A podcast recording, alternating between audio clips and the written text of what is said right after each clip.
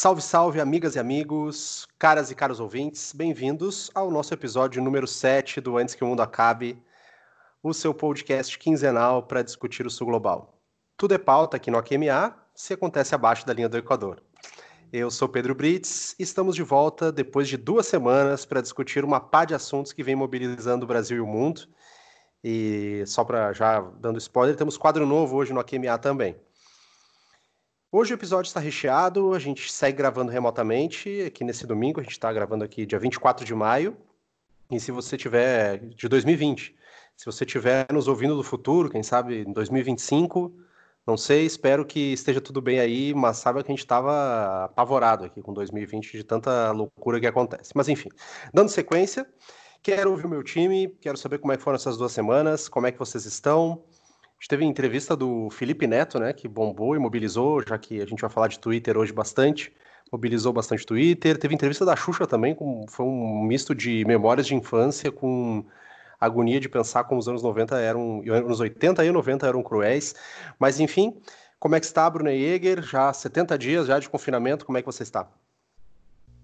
Pois é, estava fazendo a conta aqui, né? Hoje estou completando o dia 70. Eu acho que eu estava contando tudo errado, pelo visto, mas hoje é consolidado dia 70 de quarentena. Esqueçam tudo que eu falei na gravação do último episódio, que eu falei que eu estava me acostumando, que eu estava conformada, já passou. Ah, voltei a ser movida a ódio. Como a gente estava conversando antes de começar aqui o episódio, já era para a gente estar tá saindo, né? Se não fosse é, o, o, o, atual jeito brasileiro de se fazer política de saúde, política pública, a gente já estaria saindo dessa situação, então estou revoltada. E continuo revoltada também com a entrevista da Xuxa, que foi, foi doído de, de assistir. É, foi bem, foi bem complicado. Foi no programa do Bial, para quem não acompanhou, depois procura aí. Não sei se vale a pena, mas de qualquer maneira fica a dica. E você, Marília Kloss, como é que está, amiga? Vi sua aula de Bolívia, transmitida lá pelo YouTube, no curso da Talita. Não vou saber pronunciar o nome da Talita. Se você estiver ouvindo, Talita, peço desculpas. Mas estava muito boa a aula. Como é que você está, Marília? Fala, pessoal. Estou um, bem, estou cansada. Acho que quando a gente está de home office, a gente acaba trabalhando ainda mais, porque todo turno é turno de trabalho. Mas bem dentro do possível. Espero encontrá-los bem, ouvintes encontrá-las bem também. E é isso, vamos que vamos. Vamos que vamos. Giovana Zucato, alô você. Gostei da sua thread argentina. Deu, deu uma lida depois. Quem quiser procurar lá a Giovana lá no Twitter vai achar. E desde, desde os rincões desse Brasil, o que, que você nos conta, Giovana? E aí, galerinha do mal que nos escuta. Posso dizer que estou com muito frio nesse momento. E muito triste também. Gostaria de estar feliz, mas não tá rolando. Porque, sinceramente, tem dias que baixa um desânimo, que a gente fica para baixo. Então, não é todo dia que dá para trazer umas palavras muito boas para vocês. No mais, é isso aí. Hoje a RBS passou o primeiro título do Inter na Libertadores, então isso pelo menos, né, deu, deu uma levantada no astral. E no mais, vamos para esse episódio que eu acho que vai ser bem divertido a gente comentar um pouco de tretas de Twitter, só que no caso com autoridades internacionais. Maravilha. Bom, hoje o AQMA tem como seu tema principal uh, a diplomacia do Twitter, o Tweet Diplomacy, uh, enfim, tudo que envolve o papel que o Twitter vem adquirindo como, como elemento central, ou pelo menos em termos de, de comunicação dentro da política internacional. A gente pode dizer que a política internacional vem sendo moldada e pautada por essa rede social, a rede social da, da confusão, né? a rede social da treta, diriam outros, do discurso curto e reto, e que cada vez mais os líderes globais vêm utilizando. E depois, no Giro do Sul Global, a gente tem notícias também de Hong Kong, da Líbia, Bolívia, México, enfim, um giro bem completinho, uh, que vocês vão conferir mais lá no final do nosso programa. Mas, como eu disse, a gente hoje tem uma estreia, uma estreia voltada para discutir Brasil, que é o nosso sucão de Brasil. Ele abre o nosso programa e é um espaço que a gente pensou, desenhado para falar de Brasil, falar de falar e comentar algumas notícias que tomaram a agenda nacional entre uma gravação e outra do nosso podcast. A gente sabe que vem acontecendo uma série de temas, eu acho que não tem como principalmente agora que nos tornamos uh, epicentro da pandemia em nível global, não falar de Brasil e não dedicar um tempo para isso. E por isso a gente estreou esse quadro. Bom, vamos para o nosso suco de Brasil.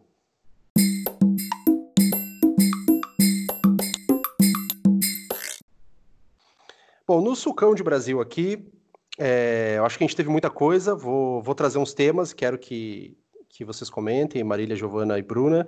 Uh, acho que outro caso que mobilizou a agenda nacional nessas duas, últimas duas semanas é o caso João Pedro, né, o adolescente que foi baleado e morto durante uma operação conjunta da Polícia Federal, com apoio uh, do CORE, né, que é a Coordenadoria de, Coordenadoria de Recursos Especiais uh, aqui do, no Rio de Janeiro, e que foi no Complexo do Salgueiro, em São Gonçalo, é, que é a região metropolitana do Rio, e aconteceu no último dia 18 de maio. Né? Mais um caso de, uh, de um adolescente, de um jovem negro sendo assassinado numa operação policial, e a gente teve, tem visto várias operações acontecendo agora, durante a pandemia, durante esse período de isolamento, e não é o primeiro caso, infelizmente não foi o primeiro caso uh, nesses últimos dias, e eu fico triste pensar que talvez, provavelmente, com certeza não, vai, não deve ser o último também. Mas não sei o que vocês têm a dizer sobre o, o caso João Pedro.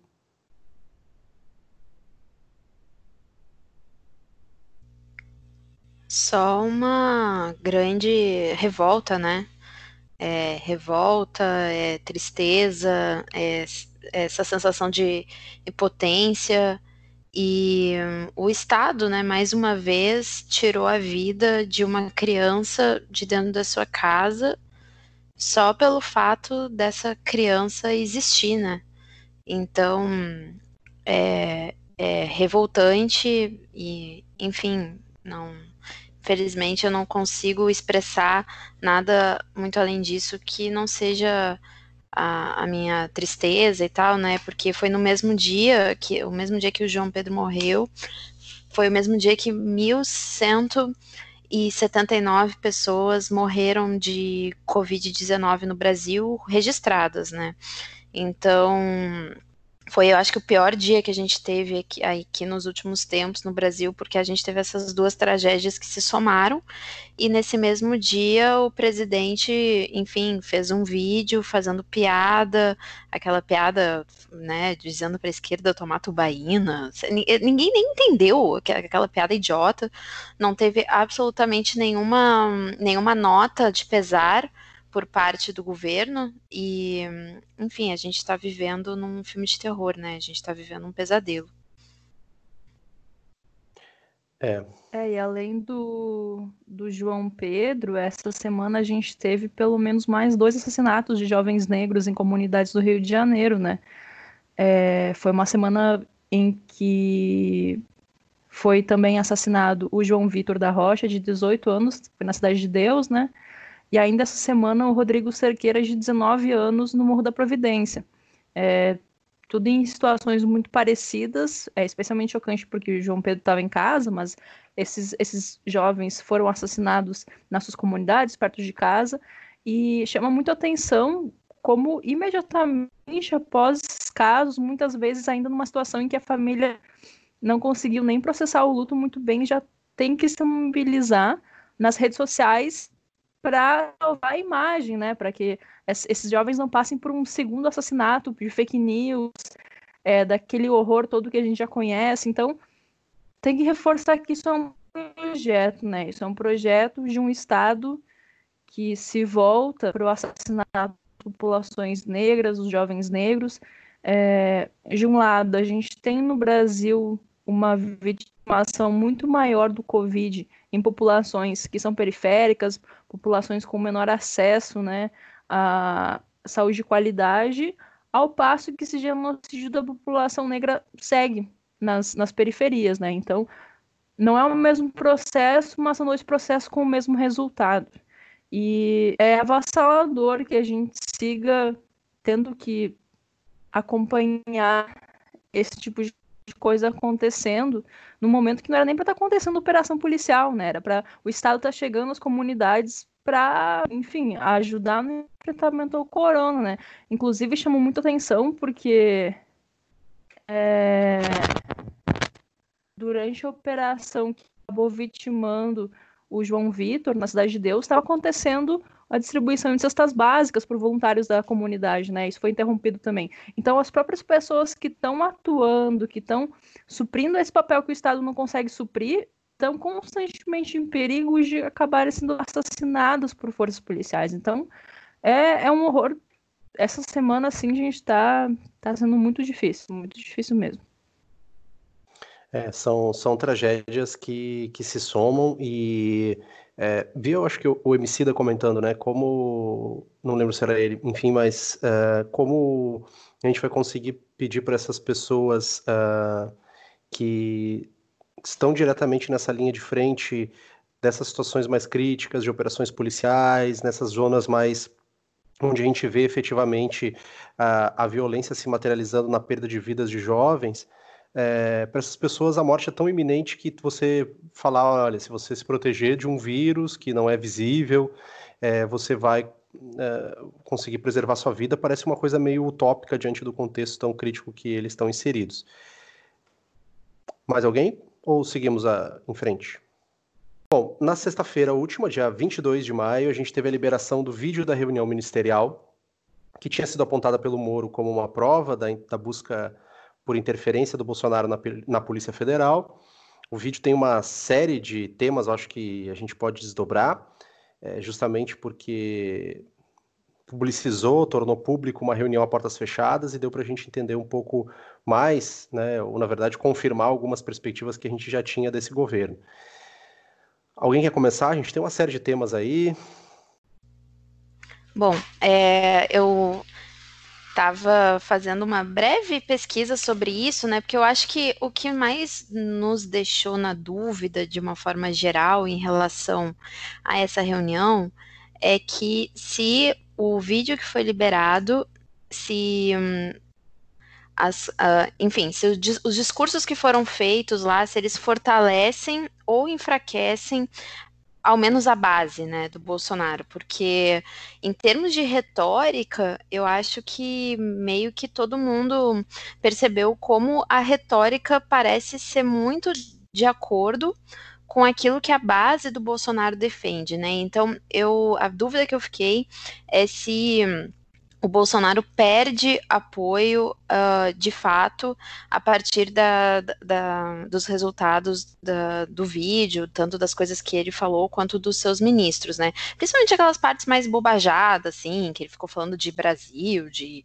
ir no supermercado, de sentir o cheiro do povo, de comer arroz e feijão e armar o povo para o povo ser livre, não sei o quê. Eu fiquei assim um pouco apreensiva que, essas, que esse discurso é, fortaleça ainda mais a base dele. Então, é, como uma forma de me deixar um pouco mais tranquila, é, eu pesquisei a partir da visão de juristas especializados é, no tema de quais crimes teriam sido explicitamente cometidos na reunião, né?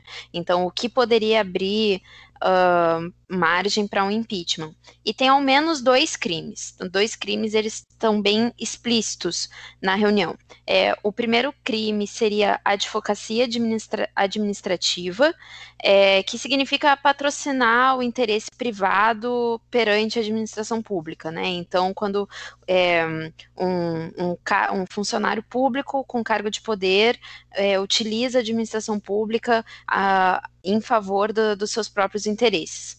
E isso é um crime, é um crime uh, público, né? É um crime dentro do, do setor público. E o outro crime que também abre espaço para o impeachment é o de prevaricação. Prevaricação. Eu, não, eu nem conhecia esse termo, não sei se vocês conheciam.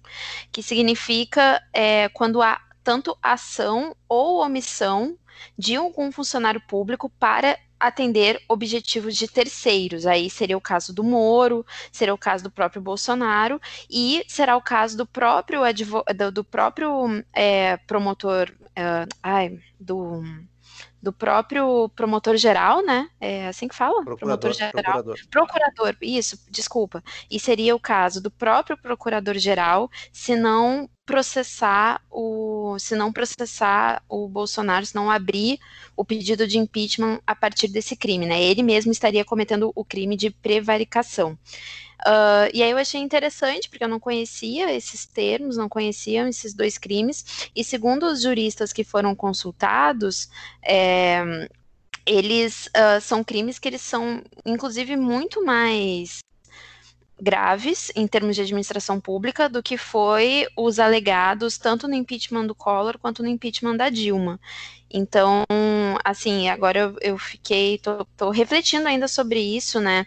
Se, a, a, despeito de fortalecer o discurso da base do Bolsonaro, se é possível ou não que a gente caminhe para um processo de impeachment, né? Pensando aí que, enfim, ao contrário da, do, do que aconteceu com a Dilma, né? Com o golpe, Bolsonaro tem uma base forte ligada ao setor do empresariado, né, da, da galera que tem dinheiro, é, do grande empresariado brasileiro, né, ao contrário do que a Dilma tinha, que acabou levando à situação do golpe.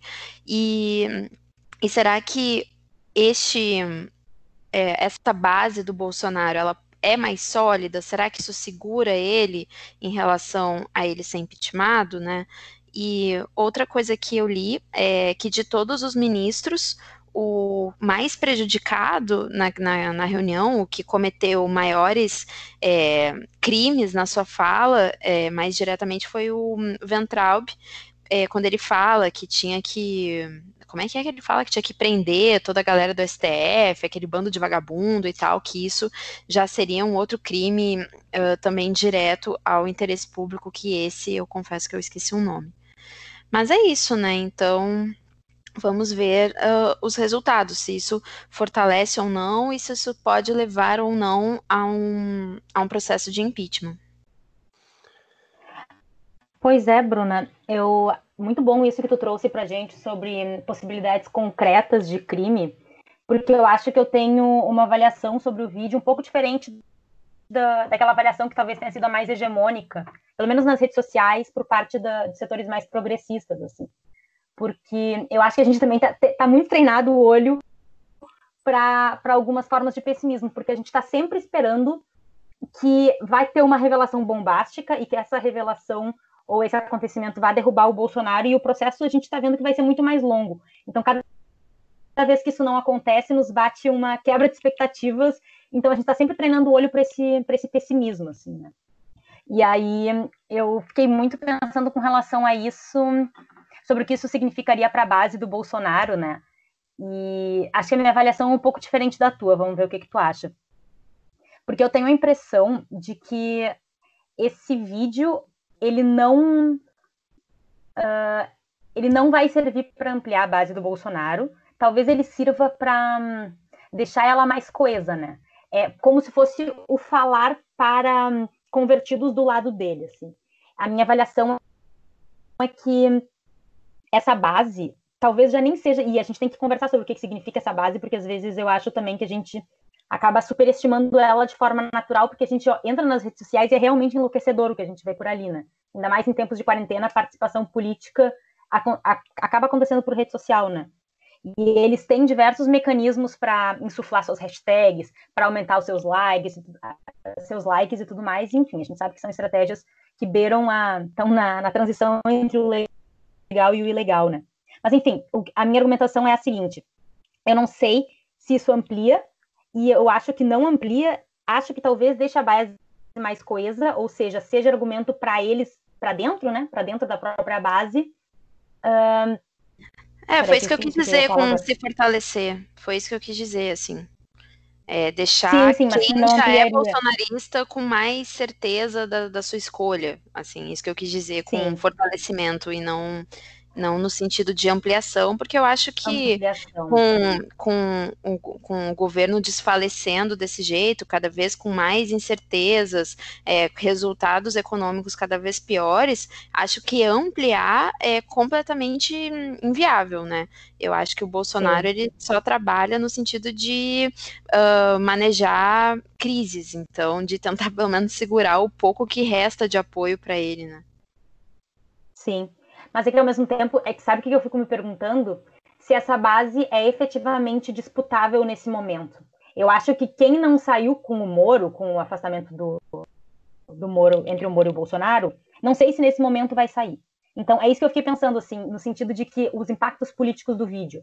uh, são provas concretas de alguns crimes, mobiliza a base, mas a base que já é cativa não a amplia. Então, ao mesmo tempo, eu fiquei problematizando um pouco porque o pessoal fica falando, ah, isso aí é propaganda para o governo passando em rede nacional. E, na verdade, não. O que a gente está vendo ali são, uh, são falas abertamente inconstitucionais, são crimes declarados, né? E, ao mesmo tempo, que não traz mais gente para o lado deles. Enfim, esse foi o meu, meu ponto. O que eu queria pontuar sobre esse vídeo, eu concordo bastante com essa visão da Marília. É, foi uma ótima propaganda para quem é bolsonarista cativo e que não vai largar o barco, né, de jeito nenhum, a não ser que ele cometa, sei lá, alguma forma de crime hediondo, né? E ainda olhe lá, porque tem gente que é maluco para tudo. Mas eu acho que a gente tem que. Como a gente está numa situação muito desgraçada, epidemia, enfim, e a gente sente os efeitos da completa inabilidade política, enfim, é, da psicopatia do Bolsonaro todo dia, em termos de falta de políticas públicas para enfrentamento da pandemia, a gente está com um senso de urgência bem grande, né? Mas né, a gente não pode deixar de pensar no médio prazo o quanto a imagem dele já foi é, enfraquecida desde a eleição dele e se seguir nesse, se seguir nesse ritmo, eu acho que vai ficar difícil para ele. Eu posso estar sendo bem otimista, mas vai ficar difícil porque, é, claro, vai tudo depender das negociações com o Centrão também. Inclusive, acho que o preço do Centrão aumentou bastante depois desse vídeo, porque a gente tem que pensar qual é a repercussão dentro das famigeradas instituições, né? Porque pega muito mal, assim, para quem já é político de longa data, para quem tem algum senso de é, de acreditar no pacto republicano, nas instituições jurídicas, pega muito mal tudo que aconteceu lá dentro. Então, me parece que o preço do Bolsonaro está ficando cada vez mais alto de governar e cada vez ele está se cercando mais desse clubinho de gente que é bolsonarista, né, bolsonarista, ou enfim, talvez se fosse uma outra liderança no lugar dele, essa gente maluca, né? Vamos dizer assim. É, agora, o que eu queria chamar atenção é os setores militares, né? Quanto tempo a gente ficou pensando que eram setores técnicos, que era quem poderia moderar o Bolsonaro, e isso é uma. A gente percebeu que é uma grande mentira. Na verdade, hoje em dia os militares são os grandes legitimadores e quem tá. Principal força que está mantendo o Bolsonaro no governo, né? Se desde a redemocratização eles se colocavam meio que à parte da política, meio que cuidando da manutenção do pacto democrático, a gente percebe que eles são parte integrante do governo e que eles não vão abandonar o barco tão facilmente, né? Houve uma entrevista que tinha um dado que hoje tem cerca de 3 mil militares empregados em cargos de confiança no governo. Então, eles não querem abandonar o governo. Olha quantos ministros militares a gente tem. É, eu acho que a gente precisa desmanchar essa ideia do quadro técnico formado por militares. Militares, na verdade, são uma das grandes alas ideológicas, né? Aí batendo de frente com o olavismo, mas são eles que estão, em grande medida, mantendo o, o Bolsonaro no governo. E aí eu fico pensando, se o impeachment for o impeachment só do presidente, não for da chapa, e o Mourão assumir, o quanto essa presença de militares vai se expandir ainda mais porque o Mourão é o deus dos olavistas, né? Então tudo que está preenchido por olavista, você pensa que vai ser substituído por militares. Então, infelizmente, parece que a opção não é tão melhor assim do que a gente tem agora. É, bom, acho que falamos, deu para a gente ter um apanhado geral da, da, das expectativas e do, dos efeitos da, dessa reunião e da divulgação, na verdade, do vídeo da reunião. E só uma notinha, para quem ainda não ouviu nosso episódio número 6, né, eu acho que a fala do Ricardo Salles é, tornou nosso episódio 6 ainda mais atual do que ele já é, né? Aquela, aquela ideia de poder aproveitar a distração da imprensa para poder fazer com que se adote uma série de leis mais permissivas com relação ao meio ambiente é, foi bem, bem, bem característica né, do perfil de gestão que o Ricardo Salles vem implementando no Ministério do Meio Ambiente. É, eu acho que esse é um, um, ponto importante. Quem não ouviu o episódio 6 pode voltar lá, a gente falou bastante disso é, no episódio anterior. E eu só uma nota particular, particular não, acho que falo por todos, mas para mim, é, especificamente também, a, a, fala do Weintraub, que é com certeza talvez a mais é, o é meio deslocado, assim, né, na, na, sua fala. É, a fala dele do ódio ao termo de povos indígenas, esse tipo de fala é muito muito marcante, característica dessa das políticas, especialmente relacionadas aos povos aos povos indígenas, aos povos originários, que é uma política uh, de extermínio, né? Em algum, algum grau, acho que a gente pode definir assim. Bom, e só para não dizer que. Ah, e a Damares também, né? Falando. Só Pedro, a Damares falando sobre as crianças que nascem em quilombos e crescem em quilombos, sobre valores dos quilombos e como isso é prejudicial para a nação brasileira. É... Enfim, é um sucão do fascismo brasileiro essa reunião, né? Tudo que tinha para colocar em termos de símbolo, discurso, agenda, tá tudo lá. Não, com certeza. E a gente poderia pegar o Guedes aqui falando que deixa as empresas pequenas quebrarem, que isso aí não dá não dá recurso, que o que vai, dar, vai, vai trazer recurso é o apoio só às grandes empresas, enfim, abriram a privatização do Banco do Brasil. Acho que a gente tem uma série de temas que a gente vai acompanhando ao longo do tempo. E só para a gente fechar nosso cão de Brasil e ir para o nosso tema principal, que é o que mais importa hoje, é, agora, um pouco antes da gente estar tá gravando o nosso episódio, os Estados Unidos suspenderam a entrada de brasileiros em território americano, que era o... Bom, vai, vão, provavelmente o governo vai achar algum jeito de perdoar o Trump para não criar algum nível de animosidade, já que é um parceiro importante, mas mais um simbolismo do nosso fracasso em conter o Covid uh, apropriadamente. É isso? Esse negócio de alinhamento automático aos Estados Unidos Nunca na história da diplomacia brasileira deu certo. Todas as vezes que o Brasil fez isso, a gente se fudeu. Só que aí a gente tem mais um maluco, né? Talvez o mais maluco dos malucos é o ministro das Relações Exteriores. Enfim, a gente vai voltar nesse tema daqui a pouco. E o mais bizarro é que o alinhamento automático não é nem aos Estados Unidos, né? É ao Trump é, é, mais imbecil ainda, assim, porque se fosse, enfim, se fosse a Hillary presidente, com certeza não haveria essa, esse alinhamento automático. Ah, claro, e a gente inclusive tem que torcer para esse senhor um pouco idoso, né, chamado Joe Biden, que vai concorrer à presidência, que ele ganhe, porque umas, uma das chaves da, da derrocada do Bolsonaro passa por o Trump perder as eleições nos Estados Unidos. Que fase é essa que a gente está, que a gente tem que torcer para um, um democrata tão tradicional e com todas as licenças da palavra conservador. É, tão conservador como John Biden. Então tá, deu nosso tempo, deu de sucão de Brasil, vamos para o nosso tema principal.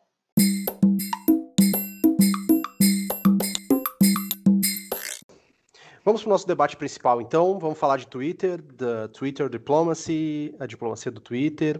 O Twitter que vem servindo como uma forma bastante usada de, de pelos governos para poder demonstrar suas políticas públicas, para poder tentar uh, criar algum canal de comunicação mais direto. E os governos têm usado isso tanto em termos domésticos, mas também em termos internacionais. É, eu acho que o uso do Twitter que reflete muito o poder que as mídias sociais ganharam nessa última década, enfim, tem se tornado um, um, mecanismo muito relevante para a gente poder até compreender os padrões uh, de política externa, como os países se posicionam e até conseguir ter um instrumento para a gente poder analisar como as relações eh, bilaterais entre os países, enfim, ou mesmo elas de modo mais amplo vêm evoluindo e podem evoluir. É, o Twitter foi criado em 2006, só para a gente pautar, e ele tinha na sua origem aqueles 140 caracteres, porque a tecnologia do Twitter era baseada no envio de SMS na sua origem, né? É, mas enfim, né, eu acho que hoje o Twitter ganhou muito mais força e a gente já consegue ver hoje uma série de trabalhos, de textos acadêmicos que lidam com isso, que tratam da diplomacia do Twitter. Então, para a gente começar nosso debate, queria uh, pensar assim, o que a gente pode definir como a diplomacia do Twitter, né, qual é a essência disso, por que, que ela traz novos elementos para a gente pensar a política internacional, uh, por que, que ela é tão importante nesse contexto atual, e, enfim, e por que, que a gente pode pensar isso sob uma maneira diferente se a gente pensa em sul global. Giovana? Bom, tem várias novidades, né, que essa diplomacia digital e mais especificamente especificamente a diplomacia do Twitter ela traz. É... A primeira delas é que a diplomacia, historicamente, a gente pensa ela muito em um círculo fechado, exclusivo de pessoas, tem aquela aura, aquela aura de mistério, aquela aura daquilo que é segredo, né? Que os países só têm seus canais específicos de comunicação e com uma esfera de decisão muito restrita. Então, a diplomacia tem todo esse caráter mais elitista, né, dos segredos de Estado. Só que aí, com o advento das redes sociais, com o advento de líderes internacionais usando redes sociais não só para publicizar, enfim, coisas como decisões que já foram tomadas anteriormente, é, informativos, né? Usar como uma maneira de se comunicar com a imprensa, os líderes mundiais acabam fazendo política pelas redes sociais, muitas vezes sem passar por um crivo anterior é, de pensamento de política dentro das instituições, de diálogo com outros setores, ao mesmo tempo em que é uma política que está acessível a milhões de pessoas, né? Então, como que os líderes conseguem filtrar os comentários, como eles acabam sendo influenciados por o que as pessoas estão dizendo nas redes sociais e como tudo fica ainda mais imediato, né? No momento que você posta uma mensagem, o mundo inteiro está vendo aquilo. Então, são uma série de fatores que essa diplomacia das redes sociais, especialmente do Twitter, tem de transformadores da diplomacia que a gente tradicionalmente entende. E aí, para o sul global, isso fica ainda mais forte, porque muitas vezes a gente tem que pensar que a diplomacia ela é, um, é, uma política que custa muito caro, né? Você mantém embaixadas, você manda esses fluxos de informação. Então, ao mesmo tempo, é uma forma de democratizar a diplomacia, por assim dizer, né? Isso é bem relevante para os líderes do sul global. Então, eu acho que são uma série de fatores que vêm transformar a diplomacia tradicional que a gente entende e que, enfim, eu quero deixar aqui para o debate, que vocês tragam casos também, que eu acho que o principal caso que a gente tem agora, que tá, a gente pode comentar, é do embaixador chinês, o Yang Wanming, debatendo com os filhos do Bolsonaro, debatendo com o ministro da Educação brasileiro, e como isso tem uma. acaba tendo é, uma reverberação direta nas relações do Brasil com a China, né? Um imbróglio de Twitter entre duas pessoas acaba reverberando diretamente nas, nas relações entre os países. Então, tudo isso eu gostaria que vocês comentassem mais agora também com, com casos, enfim, o que vocês têm aí para dizer. Boa, boa, Gil. É, Bruna, e o que, que, que, você acha da, da, diplomacia do Twitter? Eu acho que a gente, o caso talvez do Trump seja um dos casos mais famosos que a gente tem, né, da, da atuação dos Estados Unidos nesse sentido. É, e a gente vê que o Trump usa o Twitter né, não só como uma ferramenta de propaganda, mas também às vezes para poder fazer políticas declaratórias ou políticas de ameaça a, a estados rivais, enfim. É, como é que você vê tudo isso? O mais bizarro, né, é que eu não tenho Twitter e e aí eu propus esse tema porque é um tema que eu sei que ele está crescendo muito, assim, dentro da, das pesquisas de relações internacionais. Eu tenho muitos alunos interessados nesse tema, então por, daí que veio é, a ideia, né? Eu sugeri o tema para a gente discutir isso, até para eu aprender mais, porque foi bom eu eu passei um pouco pelo Twitter nos últimos dias para estudar para o episódio. Foi até bom, porque eu nunca nem tinha assim circulado muito, nem sabia muito bem como é que funcionava. E eu não sei porque eu tenho essa negação com o Twitter, eu, te, eu, eu tenho uma, sempre uma relação tardia com, com, com redes sociais, né? Eu sempre sou a última a entrar em todas as redes. E foi, foi assim com o Facebook, foi assim até com o WhatsApp. É, então eu, eu, tenho essa resistência, mas eu prometi para mim mesma que quando eu terminar o doutorado, eu vou entrar para o Twitter. Eu tenho medo de ser mais uma distração, é, além de todas as outras procrastinações que eu já faço. Mas enfim, né? Então é, vou tentar contribuir aí, mesmo não sendo uma, uma pessoa muito, é, muito recomendada para falar de Twitter. E eu, eu, quando a gente vai pesquisar sobre Twitplomacy, né, eu acho que esse é o termo que mais se usa, porque tem Twitter Diplomacy, tem e-diplomacy, uh, digital diplomacy e tem essa diplomacy, né? Esse eu, foi, eu achei mais legal.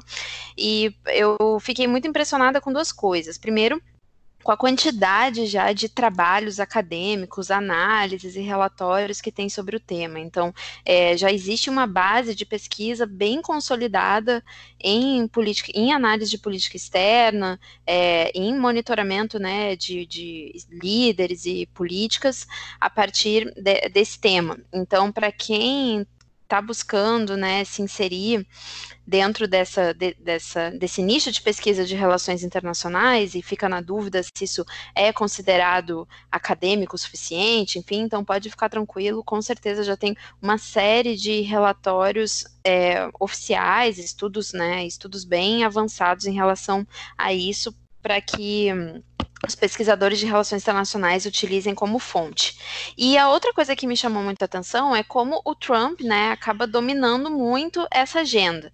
Então, uh, eu acho que talvez tenha sido uh, o próprio, né, presidente que populariza a, a, utilização do Twitter para se fazer diplomacia, e não apenas diplomacia, mas para se fazer política mesmo, né? Porque se a gente for olhar para a política interna dos Estados Unidos, há também muitas uh, muito, muitos discursos deles feito, dele, do Trump, feito a partir do Twitter. Mas só vou trazer umas curiosidades aqui, né? O Trump, ele, ele tem hoje no Twitter 80,2 milhões de seguidores. Esse é o. Ele tem dois, né? Eu descobri que ele tem duas contas, depois, se alguém puder me explicar, eu não entendi muito bem. Ele tem duas contas, ele tem uma que pelo visto é uma conta pessoal, e ele tem uma outra conta que é, é, Donald Trump President, ou President Donald Trump, que aí essa tem 30 milhões de seguidores. Pelo que eu entendi, essa President, ela, ela era uma conta que era mesmo, que antes era do Obama, tipo, era conta é, oficial, assim, enquanto presidente dos Estados Unidos, e aí deixou de ser dele, se tornou, não, deixou de ser do Obama e se tornou do Trump, mas eu não tenho certeza. Depois, se alguém puder me confirmar essa informação. Mas ele tem duas contas, né? E aí é muito curioso porque. O, a gente sempre fica pensando, né, pelo menos eu, não sei vocês, que será que é ele mesmo, né, porque Bom, com certeza é, né? E isso é tão chocante. É ele mesmo que faz os tweets dele. E, e por isso que eles geralmente são tão mal formulados, mal pensados, é, tão impulsivos, né? Acaba cometendo quase. Ele quase inicia várias guerras de fato a partir do Twitter. Então é uma irresponsabilidade generalizada. Eu fico muito impressionada de ele não ter uma assessoria mais dura, né? Uma assessoria mais incisiva em relação à utilização dele do Twitter, porque parece bastante explícito que não é ele, que, perdão, que parece bastante explícito que é ele mesmo que faz os tweets sem ter nenhum tipo de consulta a, a, a um time lá que fosse né, é, preparado para isso. O Obama, gente, foi o primeiro líder mundial é, assim famoso, né, grande líder mundial, a utilizar o Twitter como plataforma política para fazer diplomacy. Foi o Obama, ele fez em 2007 a conta dele do Twitter e foi o primeiro a ficar conhecido, uh, uh, que foi o primeiro a ter o, o Twitter reconhecido. E um, o Obama tem 118 milhões de seguidores no Twitter, ou seja, é bem mais que o Trump, isso me chamou a atenção, não esperava. É, o Obama ele tem sido bastante ativo no Twitter, ultimamente em, como crítico em relação às políticas públicas dos Estados Unidos em relação à crise do coronavírus. É, mas o que tem pautado é, nos últimos anos os tweets do Trump são basicamente três temas, tá? Que eu consegui identificar. O primeiro deles é temas ligados a terrorismo, e aí inclui o sucão que o próprio Trump faz de tudo que ele considera terrorismo, ou basicamente qualquer coisa que venha do Oriente Médio, né? Então ele é bem um, ele é bem xenófobo, né? E racista nesse sentido. Absolutamente tudo que ele vai falar de Irã, de Iraque, de Síria sempre tem alguma coisa a ver com terrorismo, aparece a palavra junto nos, nos tweets dele tem, uh, tem muitos tweets sobre migração e refugiados, né? Então ele coloca, sempre se colocou bastante crítico, né, em relação à população migrante nos Estados Unidos ou à entrada de refugiados. É, ele utiliza esse tema também para criticar muito a Hillary. Um, isso mais, mais antigamente, né? Quando na época que ele foi eleito, ele criticava muito a Hillary a partir das, das políticas de imigração, no sentido, ah, é, se fosse a Hillary, isso, com certeza o nosso país já estaria totalmente aberto uh, a, essa, a essas pessoas, essas populações que prejudicam e enfraquecem a nossa economia. É, e o terceiro tema que aparece muito, é, que apareceu muito principalmente lá em 2018, né, foi temas ligados à Rússia que acabou dominando muito a agenda dele do Twitter. Então a gente pode ver que uh, o, o, Trump ele é o mais representativo aí nos últimos anos na utilização do Diplomacy. Eu tenho uma avaliação que, de que ele é muito irresponsável, né?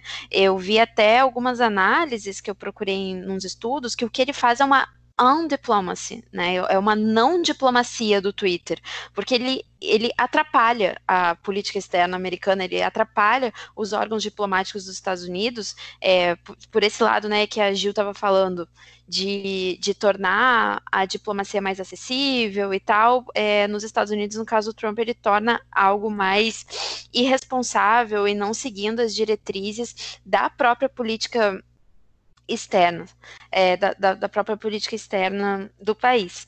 E uma coisa que me chamou a atenção também, gente, né, que eu achei curioso, uma curiosidade, é que o Trump ele não segue nenhum outro líder. Ele não segue, ele segue tipo só umas 40 páginas e 40 contas. É, ele não segue nenhum outro líder, eu achei isso muito absurdo. Então, tipo, ele fica uh, ali, né, falando, xingando todo mundo e ele nem sequer segue o que os outros estão falando. Só isso que a Bruna colocou. É, o Trump tem a conta pessoal dele e tem a outra que é a Poltus, né? Que é President of the United States, que é uma conta que é institucional. E aí tem da primeira dama, enfim. E aí toda vez que um presidente novo assume o cargo, a, todas essas contas passam para quem está assumindo. E aí, é, então tem, tem vários casos que tem o, tem o perfil pessoal e tem os perfis dos, dos órgãos do governo. Mas aí nos Estados Unidos é engraçado que tem o, o do Trump e o arroba POTUS. Só que no caso do Obama, isso, isso inclusive foi uma, uma questão quando o Trump assumiu, assumiu, porque o Obama ele sempre usava a conta da presidência para falar. E voltou a usar o Twitter quando saiu da presidência. E o, e o Trump não, ele usa a conta pessoal dele para falar sobre assuntos políticos e assuntos da presidência. Tá, mas quando ele assumiu, apagaram todos os tweets do Obama ou eles continuam lá? Não, eles falam, ah, agora, a partir de agora assumiu um novo presidente e aí segue o baile. Eu acho que não apaga, não. Acho que não, né? Depois vamos conferir não. isso aí. É. E, um, e aí, só para trazer aqui também outras curiosidades, né? Além disso do, do Trump ele não seguir nenhum outro líder, um, a gente pode perceber também que ele, né, ele tem uma narrativa assim bem pouco diplomática e, em geral, uh, nenhum líder responde ele. Assim, é, tem poucos casos de líderes que se prestaram a responder aos ataques que ele faz via Twitter. No geral, ele é ignorado pelos outros líderes, ou no caso dos líderes europeus, eles utilizam para fazer piada mesmo, assim, os, os tweets do Trump. Então, é, mais prejudica, na minha, na minha visão, mais prejudica a política externa dele e a visão do país, né? Se a gente pensar em nation branding, uh, que é a construção da imagem do país no sistema internacional, é, que isso prejudica a imagem dos Estados Unidos, torna mais bizarro, né? E hum, mas o Departamento de Estado dos Estados Unidos tem uma conta, e aí eu acho que eles não são né, tão, tão ligados ao que o, a, aos tweets do, do, Trump, e eles têm um Twitter assim mais institucional mesmo, assim, um negócio mais profissa, e eles seguem, por exemplo, achei curioso que o Departamento de Estado segue o Rouhani, o Hassan Rouhani, que é né, o líder iraniano, então eu achei isso um indício interessante de divergência em relação às contas do, do Trump. Né? Mas é isso, né? O Trump ele acabou uh, sendo paradigmático em relação à diplomacy, porque ele muda o tom, né? Ele, ele mudou o tom, que antes era como tu mesmo falou, Gil, antes era muito mais para fazer informes do que do que, que o governo estava fazendo e tal. O Trump ele aparece no Twitter mudando a forma de se utilizar o Twitter é, em, em relação à política e à diplomacia. É, Acho que o exemplo seminal aí é a vez que o Trump chamou os países de shithole places, né? Que aí foi, foi um momento de, de tweet diplomacy que todos, enfim, boa parte dos líderes do sul global reagiram super mal a isso, e foi uma coisa que ele fez totalmente a revelia também é, dos órgãos de, de política externa e tal. O cara vai no Twitter e chama países do sul global de lugares de merda. Que horror, gente. Isso é muito louco, né? Deixarem ele ter essa liberdade, né? Não é possível que não tenha uma intervention, né? Fazer uma intervention no Trump e tirar a senha dele. Eu, eu, eu, eu, fiquei, eu sempre fico muito chocada com isso e fiquei mais ainda lendo o, os tweets dele. É, pois é, Marília. é, até porque teve uma vez. É, só um comentário muito breve com isso que a Bruna tá falando. Eu tava lendo que em 2018 foi, não me lembro se foi em 2018, talvez eu esteja dizendo o ano errado para vocês. É, em 2018, ele deu uma informação via Twitter que contradisse o Pentágono. Então, o, ele disse que tiraria uma quantidade X de tropas da Síria e o Pentágono disse uma informação completamente diferente, assim. Então, a, não só é, são tweets são... Como é que é o termo que tu usou, Bruna? De contra-diplomacia? Enfim, não lembro o termo é, exato. Un, né, que é. Undiplomacy.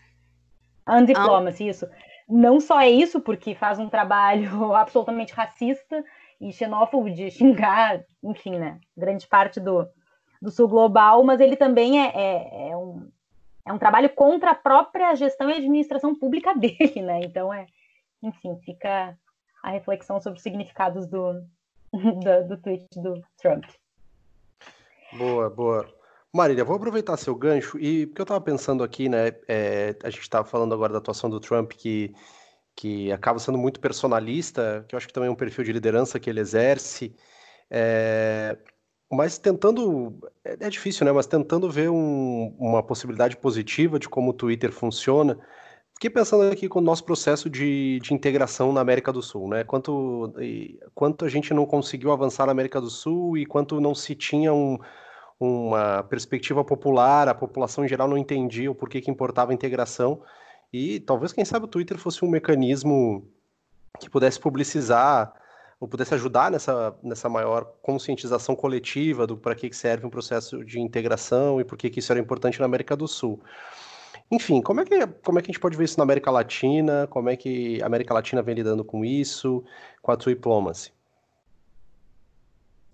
Bom, acho que ouvindo um pouco das falas de vocês, eu fiquei refletindo sobre como trazer isso para o sul global, sobretudo para o nosso subcontinente, né?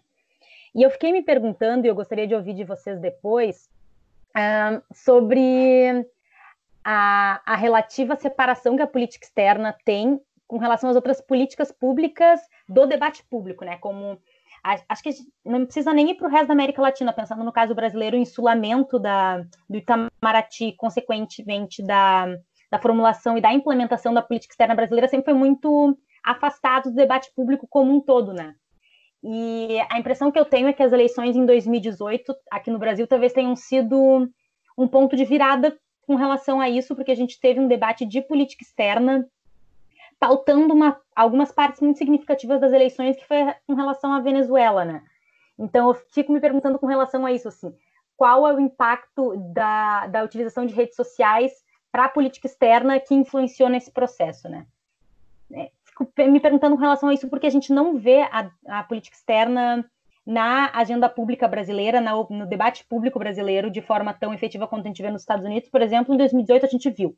Então eu fiquei pensando quais seriam os elementos que trouxeram isso e se talvez a, todo esse debate ao, ao respeito de tweet diplomacy, uh, com relação ao debate de política externa e a utilização de redes sociais como instrumento de política externa influenciaram. Aí queria ouvir vocês depois.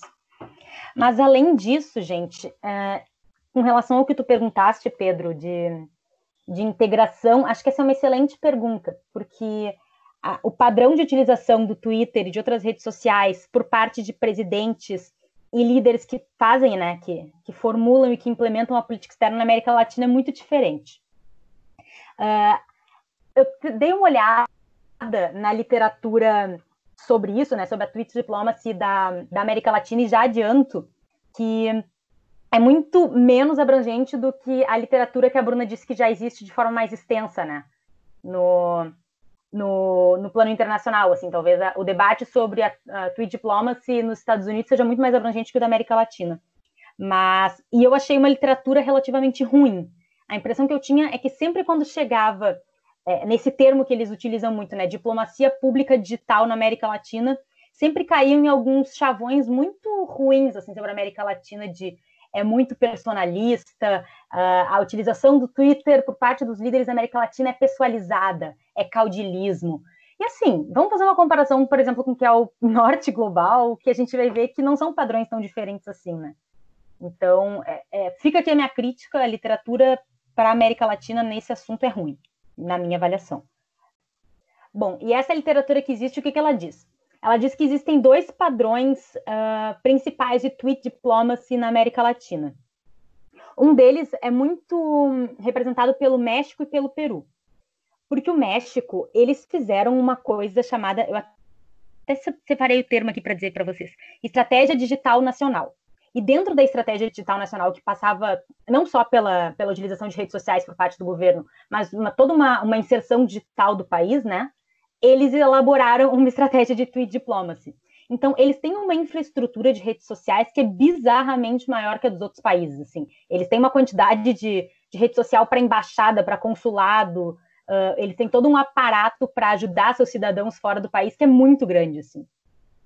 E o Henrique Penha Neto, que, né, que é o ex-presidente, e o Lopes Obrador, que é o atual presidente, têm se valido muito do, do Twitter como instrumento. Além do atual ministro das Relações Exteriores, é uma figura muito marcante, assim, vale muito a pena uh, seguir essa, essa galera no Twitter, porque eles têm Twitters muito bons, assim. É bem diferente do Trump. Garanto a vocês que não estou dando dica ruim. E o Peru, uh, ele já tem uma estratégia um pouco mais diferente, assim. Assim como o México, eles têm uh, a utilização do Twitter para rede, redes sociais, não, para política externa, a partir de organismos variados, né? Eles têm a pulverização da, da diplomacy. Então, eles têm um, um perfil para, por exemplo, o Ministério das Relações Exteriores deles, que é super forte. E, ao mesmo tempo, uh, tem se citado muito nessa literatura sobre isso aqui na América Latina, a utilização das redes sociais nos conflitos tanto do Peru quanto da Bolívia com o Chile, né? Os conflitos territoriais que eles têm. E o Peru é sempre citado como um caso de sucesso, assim, como eles utilizaram bem, de forma uh, muito institucionalizada para construir. Aí eu puxo o termo que a Bruna falou, a sua nation branding, né? National branding, a construção da marca do Peru, porque partiu-se da avaliação de que o país tinha uma imagem internacional ruim, e daí eles utilizaram o conflito para construir essa, essa política externa via Twitter e pelo jeito teve muito sucesso. Eu fico me perguntando agora se teve muito sucesso nation branding, né? É que a Bruna me disse aqui no de ladinho que é, que é esse o conceito. E bom, é, eu fico me perguntando, na verdade, se Peru teve muito sucesso ou se Chile teve um insucesso muito grande, né? Mas enfim, é, é o que o pessoal fala e que eu achei esse caso muito interessante. Assim. E existe um outro padrão de, de utilização do tweet diplomacy aqui na América Latina, que daí eu já acho muito mais simpático, mas talvez isso já esteja no, no plano das paixões políticas, que é o que essa literatura geralmente atribui como a utilização do, tweet, do Twitter personalista, personalizado e tudo mais. Que os principais casos são a Argentina, a Bolívia e a Venezuela. Começando pela Argentina, é um caso muito curioso, porque uh, quem começou a fazer isso de forma muito forte foi a Cristina Kirchner, quando ela foi presidenta. E quando, em 2015, ela sai da presidência e o Macri vai assumir, ela leva junto com ela o Twitter da Casa Rosa. Então, é um pouco parecido com o caso do, do, dos Estados Unidos, porque existia esse Twitter da Casa Rosa, da, da Casa Rosada, né? E só que ela leva para ela. Então, o Macri teve que criar uma conta nova e pedir uma verificação urgente para o Twitter para que ele tivesse, tivesse acesso à conta da, da presidência da República. E foi um bafafá, porque depois ele criou uh, esse Twitter a partir de uma conta de uma empresa brasileira, daí a galera caiu em cima dizendo que tinha ilegalidade. Enfim, foi, é, é uma dimensão muito grande do significado daquele, daquele Twitter, porque ele era muito seguido. Logo depois, a Cristina uh, também fez um pessoal para ela, ela transformou esse antigo da Casa Rosada como se fosse um Twitter legado do, dos, do governo dos Kirchner, e fez um para ela e virou, logo em seguida, uma das líderes mais seguidas na, da América Latina. Tem o caso da Bolívia também, que uh, eles tinham antes um padrão um pouco mais diferente, um pouco mais ligado ao perfil do, do Peru e do México, de tweet diplomacy, assim, de muito centrado nas instituições e muitas contas institucionais. Só que em 2016 o Evo fez um Twitter, né? O Evo Morales, ex-presidente da Bolívia, é, o arroba Evo Espueblo. E esse Twitter passou a bombar muito, e é um Twitter muito curioso de ver, porque ele criou para tretar com o Chile. Porque eu não sei se nossos ouvintes sabem, o, a Bolívia e o Chile têm uma disputa um, territorial muito séria, muito importante para a identidade nacional dos dois países. Principalmente na Bolívia, porque isso significa a saída ao mar. A Bolívia perdeu no início do século XX, numa guerra, a sua saída ao mar para o Chile. E então é, o Evo cria esse início do século XIX, fim do século XIX, início do século XX. E o e daí o Evo cria em 2016, quando essa, essa, esse conflito está bombando, porque ele foi, tinha sido levado para a Corte Internacional de Justiça, e ele cria, e assim, a, a, gente vê as pesquisas, é bizarro, assim, é tipo, mais da metade dos tweets do Evo são contra o Chile num grau bizarro de polarização, assim, ele cria uma hashtag Chile, e a hashtag Chile, ela vira no Twitter coisas para xingar o Chile, não é uma hashtag para falar bem do país, é uma hashtag para falar mal de tanto que ele twitta a respeito disso. E a última, último exemplo que, que eu queria trazer para vocês é o da Venezuela. Porque a Venezuela ela, uh, ela se insere na tweet diplomacy uh, a partir do Chaves, né? Do Hugo Chaves, ex-presidente. E o Chaves entra no, no, Twitter, sendo que ele tinha passado alguns anos falando mal. Ele falava que o Twitter era instrumento de terrorista. Ele, não, ele nem só usava na palavra, ele dizia Twitter é instrumento que é utilizado por terroristas. E aí, quando ele decide entrar, eu não me lembro exatamente o ano que foi, acho que foi 2010, ele entra naquela perspectiva de guerra midiática, né? Em todo aquele hum, aparato que o Estado bolivariano construiu de combate ao imperialismo e tudo mais, ele entra no Twitter nessa lógica. E o Twitter dele bomba tanto que depois da morte dele, acho que foi em 2013, o número de seguidores dele segue aumentando. E é, e é muito curioso, porque ele, por exemplo, fez um, um, um sorteio, um sorteio não, um, um concurso que o seguidor de número 4 milhão dele no Twitter ganhava uma casa. E foi um estudante que ganhou. E bom, e daí o Chaves, ele ganha muito seguidor, ele usa isso muito como instrumento de política externa na perspectiva de guerra contra o imperialismo a partir dos próprios instrumentos do imperialismo. Então, enfim, é, são políticas externas que, na minha opinião, são muito bacanas, são casos muito legais de serem estudados e que vão num caminho muito diferente, assim, da, da forma como o norte global utiliza o Twitter, né? Enfim, é um pouco isso que eu tinha para trazer da América Latina. Não, maravilha, maravilha. Eu gostei do, do sorteio do, do, do, Chaves, o, é, o, o, o, ouvinte não, o seguidor 4 milhões, né? Mas que é curioso. Bom, é... Giovana, o que que, assim, acho que a Maria trouxe pontos como isso vem... A gente seguidor 4, a gente manda também uma casa para ver se. É, se a gente chegar nisso de seguidores, né? a gente pode pensar uma estratégia. É, já aproveita lá e sigam lá no arroba QMA Podcast lá no Twitter. Mas enfim, ia dizer que o que a gente vem, acho que a experiência que a Marília nos traz do, dessas lideranças latino-americanas é, nos demonstra que o que a gente vem, ver, vem observando é uma tendência, eu não sei se eu estou com a impressão errada, mas pelo acolhendo a, a, as contribuições de vocês, assim, me parece que a gente poderia pensar que em algum grau, por mais talvez curioso que isso possa parecer, o Twitter em algum sentido uh, democratiza uh, os debates de política externa e é uma ferramenta em algum grau uh, democrática para o uso desse país. Não sei se estou tendo uma visão aqui muito simplória e talvez até um pouco ingênua, mas em algum grau talvez a gente pudesse pensar isso. Eu não sei como é que outras regiões, gente poderia pensar na África, no Oriente Médio, vem lidando com isso, não Gil, o que, que você acha dessa, dessa perspectiva?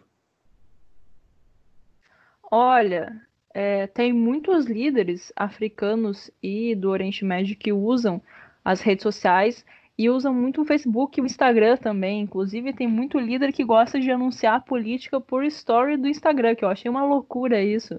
É, o, o Modi, né, que é o, que é o primeiro, primeiro, o primeiro ministro da, da Índia, ele volta e meia tá lá nos stories colocando anúncios de políticas. é, a gente tem uma, uma atuação bem expressiva de líderes de países como Uganda, Ruanda, Gana, uma presença muito forte no, no Twitter também. É, no Oriente Médio, é, o Netanyahu é uma liderança que, infelizmente, não, não, não poupa palavras no Twitter, né? Talvez o mundo fosse um lugar melhor se ele poupasse, mas ele parece que não tem muita não tem muito problema em dar as opiniões dele diretamente no Twitter. Por exemplo, já tweetou dizendo que os Estados Unidos estava certo em construir o um muro, várias questões nesse sentido. Os chefes iranianos também utilizam o, o, o Twitter com bastante força é, para questionar as decisões dos Estados Unidos, para questionar Israel. E eu acho que essa noção que a Marília trouxe, que é encampada pelo, pelo Hugo Chaves, de utilizar as ferramentas do imperialismo na luta contra o imperialismo, é super interessante. Porque justamente os países estão fazendo política através de plataformas que pertencem a empresas privadas norte-americanas, né? Facebook, é, Twitter, Instagram, que estão inclusive Instagram e Facebook são. Peraí, Instagram e Facebook são dos mesmos donos? É, o WhatsApp também, né? Tudo a mesma coisa. Isso. Tudo Zuckerberg.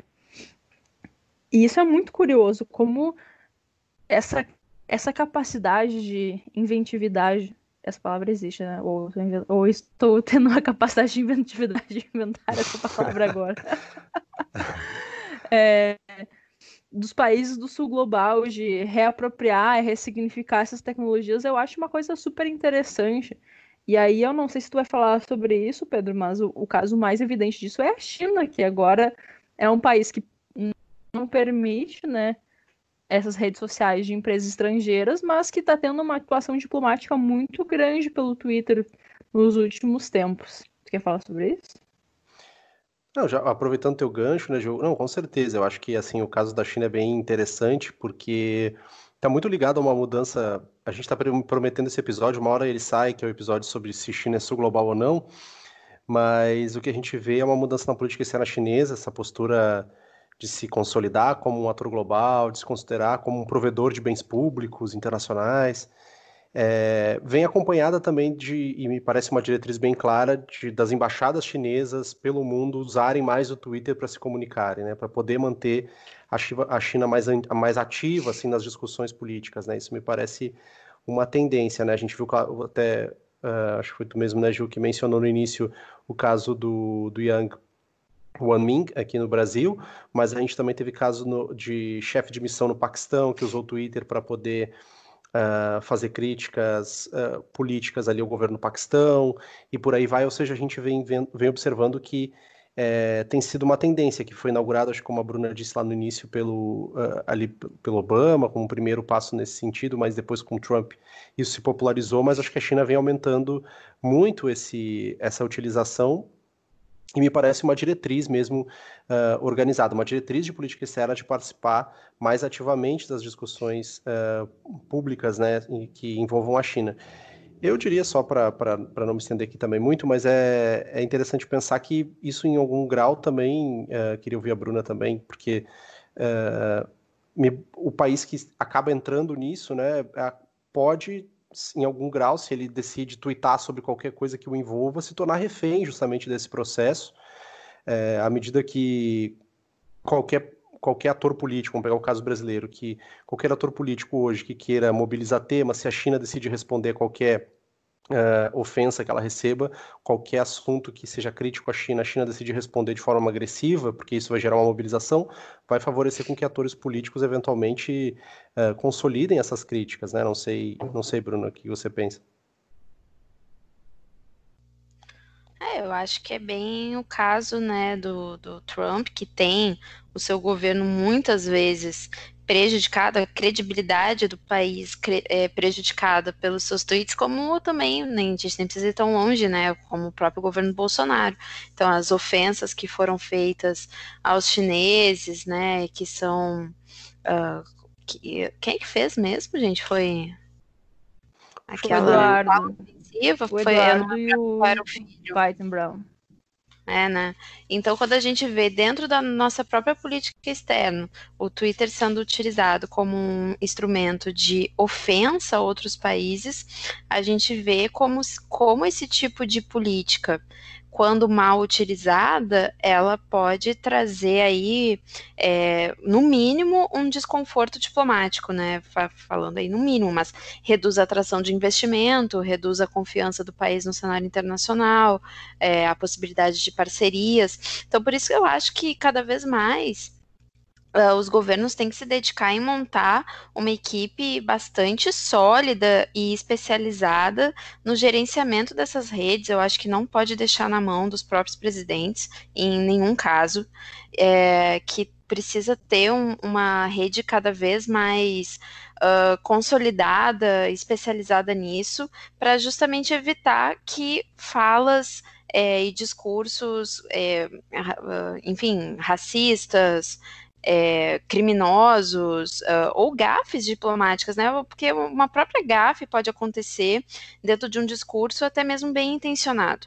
Então, como os líderes não têm a preparação suficiente ainda para lidar nesse, nesse novo mundo, eu acredito que nenhuma conta deveria estar é, tá na mão 100% do, dos líderes sem passar antes por uma, um certo crivo, né? Uma, uma passar por um filtro ali de uma galera especializada.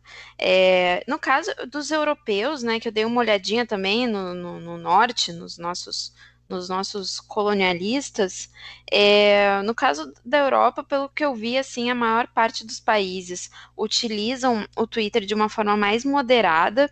Não encontrei muitos casos de é, é, de contenciosos, enfim, envolvendo o Twitter. Um, uma informação engraçada aqui é que o primeiro-ministro da Noruega, que parece que ele é bem atuante no Twitter, ele aparentemente faz tweets engraçados, e o nome dele é Erna Solberg. E ele já confessou que pelo Twitter que ele tem dislexia e é por isso que os tweets deles acabam sendo é, meio, uh, enfim, disléxicos. Então acho que aí vale a pena, vale a pena dar uma olhadinha aí na conta do Ernest Solberg para ver o que tem de tão engraçado nos tweets dele que apareceu muito essa referência na minha pesquisa uma curiosidade também em relação à Europa, que a conta europeia mais seguida, que na verdade não é nem de um europeu, né, mas é contado como se fosse europeu, é o Papa Francisco. Então a conta, o tweet, o Twitter do Vaticano é o mais seguido na Europa. A Europa, que é a única região do mundo que 100% dos, dos líderes, dos governantes tem, tem Twitter, estão ativos no Twitter, é a única região do mundo. Mas como eu falei, eu acho que eles têm uma utilização assim mais tímida, mais moderada, sabe? Eu não, não vejo muito, não consegui encontrar muitos exemplos de é, uma diplomacia ativa sendo feita ou coisas muito é, muito bizarras assim muito uh, incisivas a partir do Twitter. Um, a família real da a família real britânica também é muito seguida mas isso é mais é fofoca né gente? A gente ama é, seguir aí a família real ver o que eles estão fazendo e o Conselho Europeu, que é o que é o órgão né, mais representativo da União Europeia, tem apenas 400 mil seguidores. Eu não sei o que vocês acham, eu achei pouco. E, e como eu falei, eu achei muito mais informativo do que utilizando como uma ferramenta de, de, de diplomacia. Então, eu acho que os países europeus é, utilizam de uma forma aí mais uh, bem mais moderada o, o Twitter, ainda que eles 100% deles estejam presentes nessa rede. É, não dá para deixar diretamente na mão dos líderes e nem na mão dos filhos dos líderes, né? Que é o caso brasileiro. Inclusive, essa semana o Carlu postou um print em que aparecia que ele estava usando o Twitter na conta do pai dele, né? O nosso digníssimo presidente da República. Achei curioso também, agora você estava falando, Bruno, eu lembrei que essas, essas últimas semanas, no auge da crise do coronavírus, a Suécia, a representação da Suécia no Brasil estava engajando muitos seguidores brasileiros com live da migração dos alces. Então era a conta da embaixada da Suécia no Brasil, engajando seguidores brasileiros e trazendo essa simpatia dos brasileiros para a Suécia, transmitindo a live da migração dos alces, ou seja, Twitch diploma-se vários modos de usar. De um esse, lado a gente tem é esse o conteúdo que eu quero consumir no Twitter. É exatamente isso. Migração de alce. Olha, pode ser uma migração, boa. É, migração de alce e anti-imperialismo. É tudo que eu quero. Não sei vocês. Exatamente. Mas o, o caso da China eu acho muito interessante porque não é um maluco com o Twitter na mão, como é o caso do Trump, como é o caso do presidente brasileiro, mas é uma indicação que parece de Estado, nesse momento que a diplomacia chinesa começa a ficar mais agressiva, especialmente a partir da crise do coronavírus, que percebe que se ficar acuada, o, os Estados Unidos vai liderar uma vai liderar um ataque né, internacional, pelo menos em termos de opinião pública, à China. Então, muda esse, esse parâmetro da política externa, existe mais essa indicação de que se coloque numa posição um pouco mais agressiva e os embaixadores estão fazendo isso isso muito bem. Não parece que tenha sido um caso isolado, por exemplo, o que aconteceu com o embaixador chinês no Brasil. Eu vi uma, uma entrevista de um ex-diplomata brasileiro que falou que ele não poderia fazer aquilo, mas me parece que nesse caso é o caso pensado mesmo, assim. É, eu acho que foge um pouco dessa, dessa loucura, assim, de líderes aleatórios. Aleatório, o quão aleatório pode ser o presidente dos Estados Unidos, né? Mas de líderes fazendo esse uso mais, mais individual. Mas eu concordo totalmente com a Bruna, assim. É, tem que ver isso aí, porque é muito é muito perigoso para as relações dos estados, para para a própria estabilidade internacional. Eu lembro que quando teve o a questão, não sei se você lembra, mas esse ano a gente quase teve uma guerra localizada lá no Oriente Médio, né? Com toda a situação Parece do Irã dos Estados Unidos. É, o Trump estava bem louco, tweetando sobre aquilo também, como isso é perigoso. O cara tá dando informações sobre um possível conflito no Twitter, muitas vezes, sabe, sem passar pelas outras lideranças que essas, essas, essas decisões têm que passar. Então, é, é, democratiza, facilita o contato político com as pessoas, pode ser muito bem utilizada, mas ao mesmo tempo, se tem líderes como um Donald Trump, como um Bolsonaro, com isso na mão, é uma arma muito perigosa também, né? Porque se os caras não querem passar pelo. Se esses caras não querem se submeter algum tipo de restrição que as instituições moderadoras, né, costumam trazer. Então eles têm o Twitter na mão para 24 horas estar tá podendo falar diretamente para o mundo aquilo que eles pensam, que muitas vezes vai na vai na contramão do que os assessores estão dizendo para eles. Então é uma oportunidade, mas é um perigo grande também. Com certeza, Gil. Eu acho que isso que tu traz é muito importante até em termos de, de, pacto federativo, né, de quanto o presidente utiliza esse instrumento para passar por cima de outras, eu não quero usar o termo constituencies, mas de outras, outras formas de poder que chegaram até a, a institucionalidade por meio do voto, né? Então, uh, eu, eu fico me perguntando assim, se faz sentido a gente chamar isso de democratização, porque isso não é instrumento que permite acesso à, à participação social para formulação ou implementação, né? Só talvez ajude a facilitar a, a extensão até o debate público, mas ao mesmo tempo também abre espaço para para que alguns projetos políticos executem de algumas formas um, ou tornem públicas perspectivas mais autoritárias sem depender de outras partes do Estado, né? É um debate complicado que temos que fazer, infelizmente, porque vivemos épocas autoritárias no, no mundo. É verdade. Acho que o, o, Brexit também, né? O Brexit, a gente teve uma série de exemplos aí onde a gente viu que o Twitter acabou uh, se convertendo numa ferramenta justamente para que alguns grupos conseguissem mobilizar seus interesses. É, bom, as eleições brasileiras também é, viveram muito disso. Claro, teve a questão do WhatsApp também, mas enfim, acho que se enquadra nesse sentido. Só uma notinha de Ásia ali, a, a Ju tinha citado o mod. E eu tava lendo que o mod se tornou o líder asiático mais seguido no Twitter, já passou de 5 milhões de seguidores. E isso tem sido uma tendência em alguns outros países asiáticos.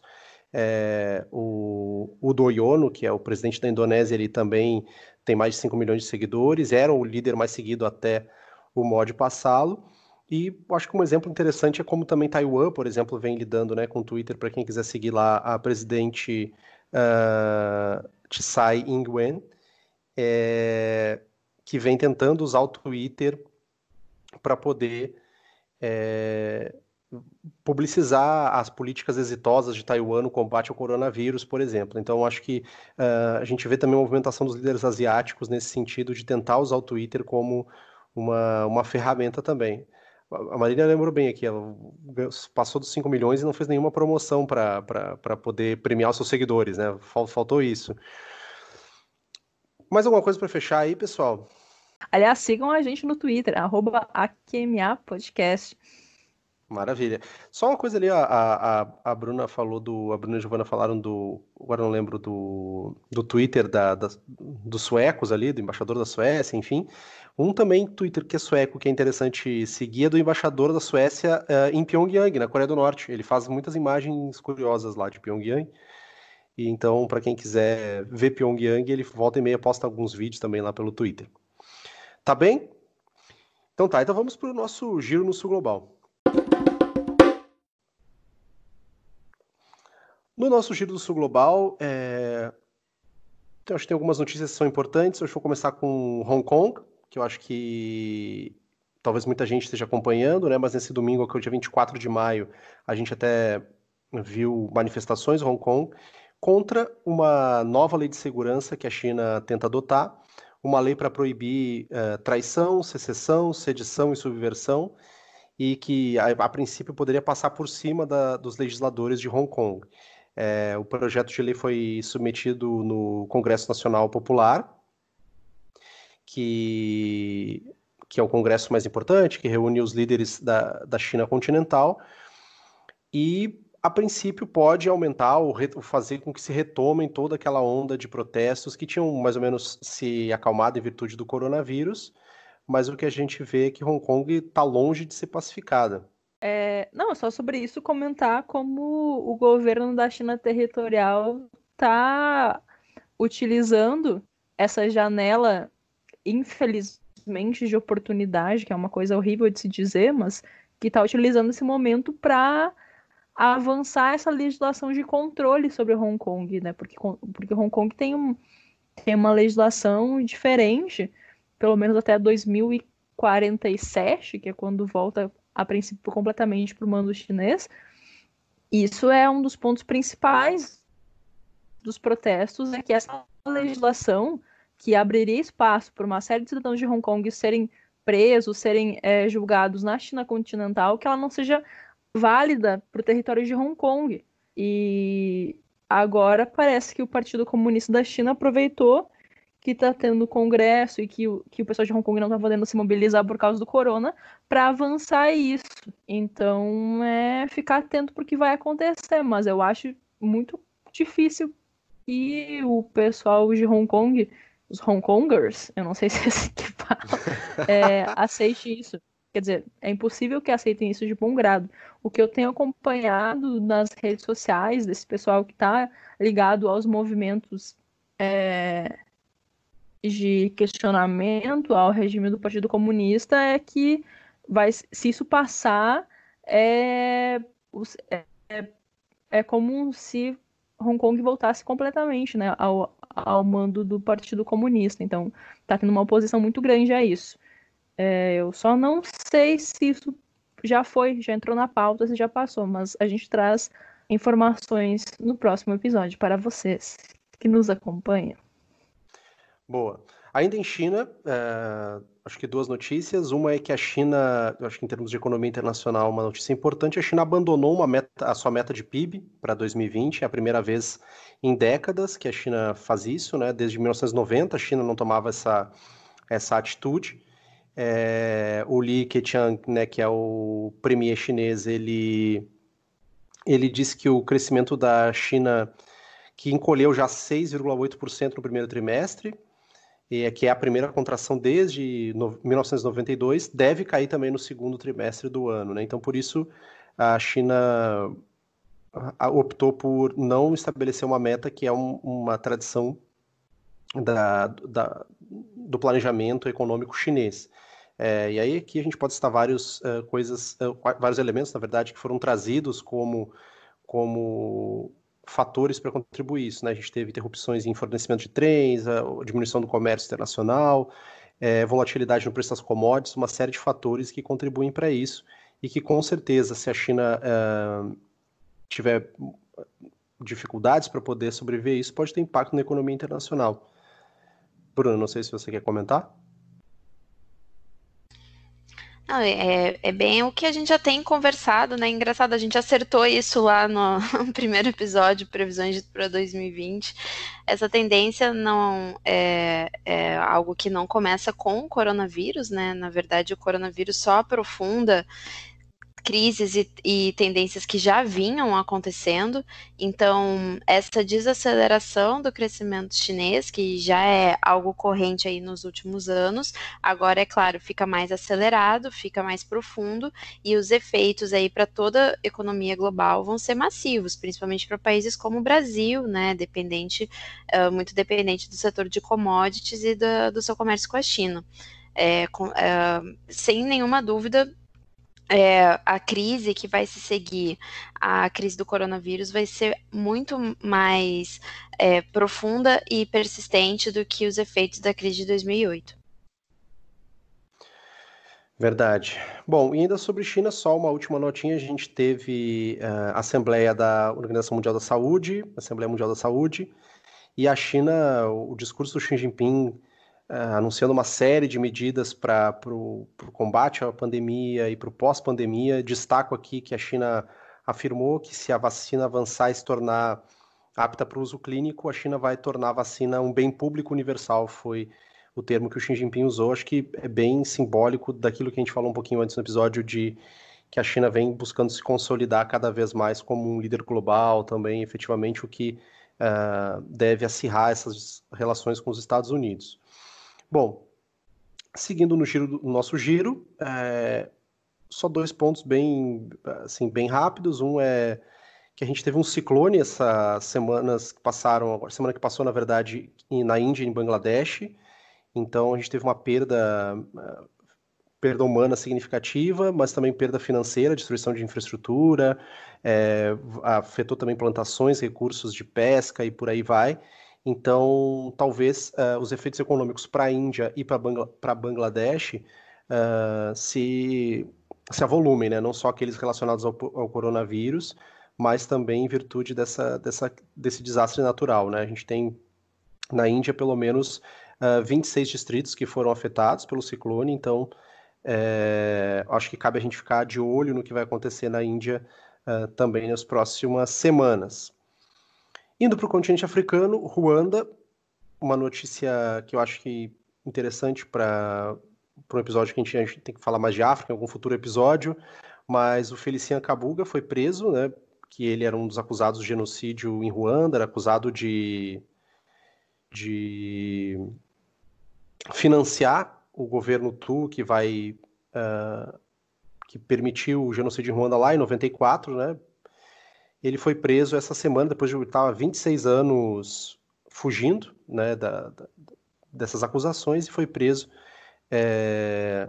Então, mais uma vez, Ruanda volta aqui à agenda uh, dos noticiários internacionais, ele vai ser julgado por esses, por esses crimes. Né? Então, uh, acho que foi um ponto importante e, e vale para relembrar é, essa questão ruandesa. E ainda na África, eu acho que a notícia mais importante, uh, na verdade, são duas, que eu diria que são as duas notícias mais uh, importantes. Uma é na Líbia, porque enquanto está a pandemia rolando, e como diria o Ricardo Salles, vão aproveitar que a mídia está distraída para fazer outras coisas, é... o pau está comendo em Ruanda em Ruanda, opa, na Líbia, perdão, eu falei Líbia e depois falei Ruanda.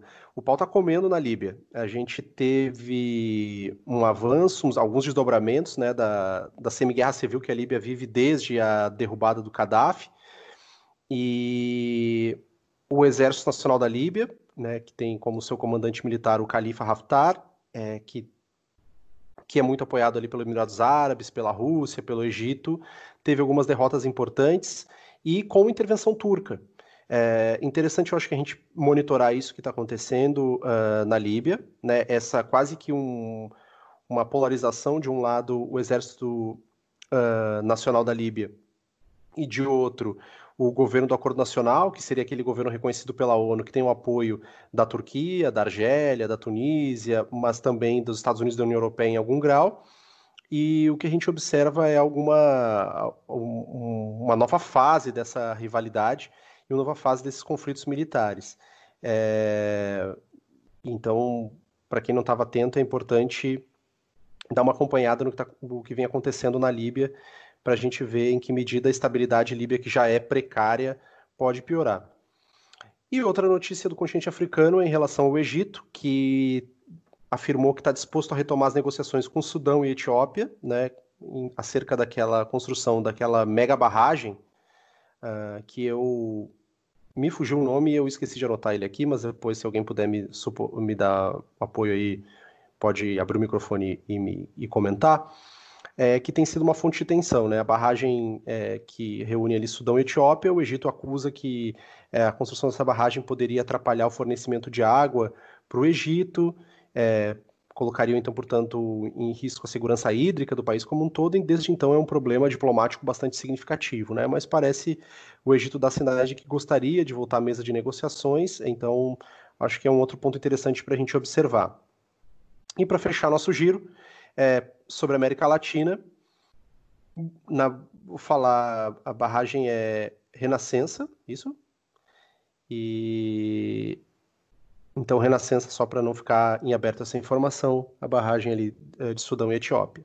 E em termos de América Latina, duas notícias que eu vou que, que eu vou trazer aqui que eu gostaria que a gente destacasse é uma sobre a Bolívia, né, que declarou desastre sanitário na região de Beni, uh, que é uma região amazônica da Bolívia, e vem procurando o Brasil, especialmente o governo de Rondônia, para poder tentar ter algum suporte no combate ao coronavírus. Né? Esse desastre sanitário é pelo número uh, crescente de casos. Uh, quando eu, a gente olhou isso aqui, nessas, ali no dia 23 de maio, mais ou menos, é, já estava beirando os mil casos e basicamente 60 mortes.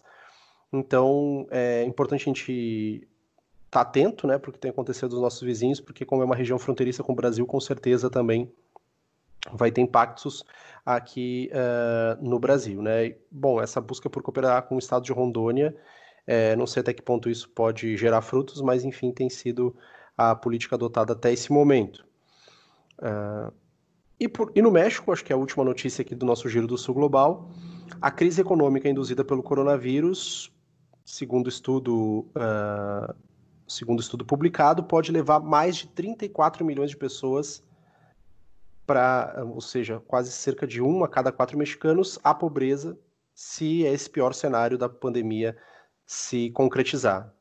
É, então a expectativa é que se a economia mexicana contrair, por exemplo, 12% este ano, né, que é o limite mais baixo da atual previsão desse estudo, 16,4 milhões de pessoas entrariam em situações de pobreza e 18 milhões seriam empurradas para o que a gente chamaria de pobreza extrema. Né? Com, de acordo com a análise, uh, uma contração talvez não tão pessimista, uma contração de 7%, o número combinado de pessoas que entrariam em condições de pobreza uh, seria no total de 24,3 milhões de pessoas, ainda assim um número bastante significativo. Né? É, eu acho que fica um ponto importante para a gente observar como a economia mexicana vai reagir. O México que deu sinais divergentes de como ia combater a pandemia. No primeiro momento é, é, havia um certo negacionismo, depois se começou a adotar algumas medidas restritivas, mas o fato é que, principalmente a economia mexicana, que é tão vinculada à economia dos Estados Unidos, com certeza também vai estar tá vai tá diretamente ligada ao tipo de recuperação que a economia dos Estados Unidos vai conseguir obter uh, daqui para frente à medida que a curva do coronavírus for uh, se retraindo. Isso? Comentários adicionais. Que girão, hein, Pedro? Hoje caprichou. Me emocionei aqui.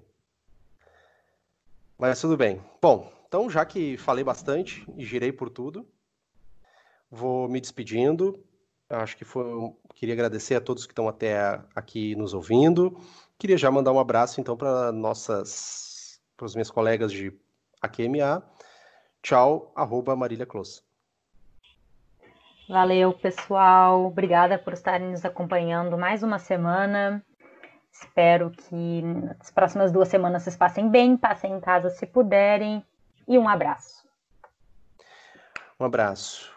Abraço e tchau, arroba Giovana Zucato. Valeu, gente. Inclusive, queria dizer que já tô com um humor bem melhor do que estava quando comecei o episódio. Isso que tá, isso que significa estar junto com os amigos, mesmo que à distância. E só posso esperar que daqui duas semanas, quando a gente voltar a gravar, torcer para curva do coronavírus está sendo controlada e a gente está numa situação um pouco melhor. Então, beijão para todo mundo e nos vemos daqui duas semanas. Show, maravilha. Abraço e tchau. Bruno Eger sem, sem Twitter. Bruno Eger sem Twitter, né? Vai continuar sem Twitter até terminar essa maldita tese de doutorado. um, um beijo, pessoal. Fiquem bem. A gente se vê daqui a duas semanas. Quero agradecer para todo mundo que mandou sugestões no Instagram. Hoje é, é, nós vamos responder as perguntas de vocês no nosso próximo episódio, tá? Então a gente inicia o nosso episódio é, 8 respondendo as perguntas que vocês fizeram lá no nosso Instagram, inclusive, né? Nos sigam no Instagram, arroba Podcast. E é isso, galera. Só para também tornar público aí que agora este quarteto está iniciando um nada pretensioso Clube do Livro. E os resultados virão a seguir, né, no, no próximo mês. E é isso, um beijo. Uh, maravilha. Bom, é, deu para o episódio de número 7. É, obrigado a você que ficou com a gente até agora, que nos ouviu, que vem prestigiando nosso conteúdo. É, acho que a, a, Bruna mencionou ali as sugestões do, do, do, Instagram, também teve sugestões no Twitter. A gente agradece a todo mundo que contribuiu. A gente segue pedindo para vocês continuarem ouvindo o AQMA que para a gente é quase uma terapia coletiva aqui desse grupo. A gente tanto gosta e a gente espera que seja um bom companheiro a você que nos ouve também.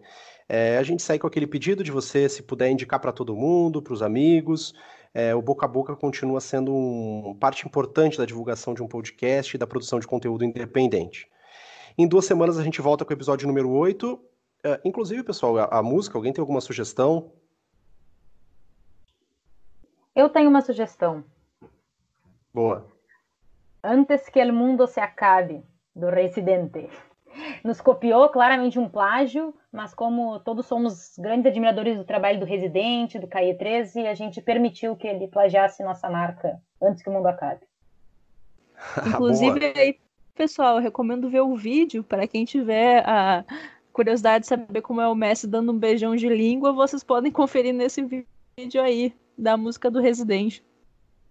Nos, então tá, então tá. Fica, fica a dica cultural, então, ver o Messi, o Messi dando, dando uns beijos aí.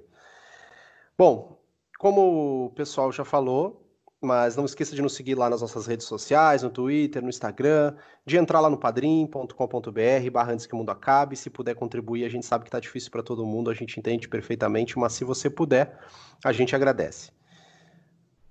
É isso, ponto final. Fiquem aí com antes que o mundo se acabe em espanhol, que eu não vou pronunciar em espanhol agora, antes que o mundo se acabe. Vou tentar, mas enfim. E nos vemos em duas semanas. Um abraço. Valeu.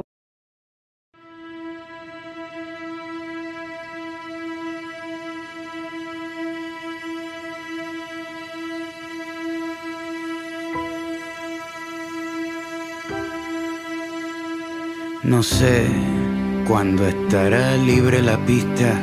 Por ahora toca abrir las ventanas y llegar hasta donde nos lleve la vista. Cuando saldremos de nuevo, eso nadie lo sabe. Mejor por ahora nos damos un beso. Antes que el mundo se acabe, con tus labios escucho las olas del mar como suenan. Y los pies se me llenan de arena desde la cuarentena ni la pandemia más fuerte que anda matando personas me separa de ti. Por eso contigo la distancia social no funciona. Y si estás lejos no importa, porque la luz de la tarde nos une.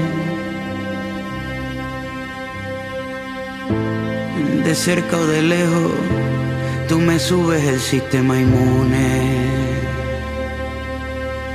Y si la luna se queda sin noche y las mañanas se quedan sin aves. Mejor, por ahora nos damos un beso antes que el mundo se acabe.